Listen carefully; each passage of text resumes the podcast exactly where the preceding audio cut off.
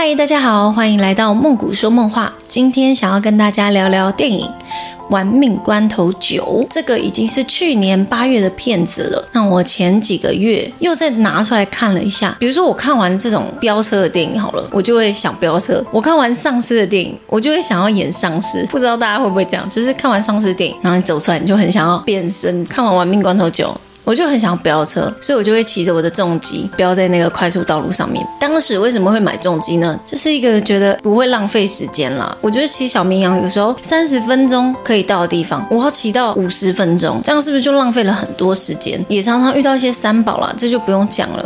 主要是今天要讲的是《玩命关头九》。我看完了一个电影，我常常都会忘记那电影前面到底在演什么。这一整部戏，如果是在这个两个小时左右的时间看完，我会记得。过了可能隔隔天我就会大概记得他的大纲，然后再过了一个礼拜，我可能就会有点忘记他在演什么，但我我只是会记得好看。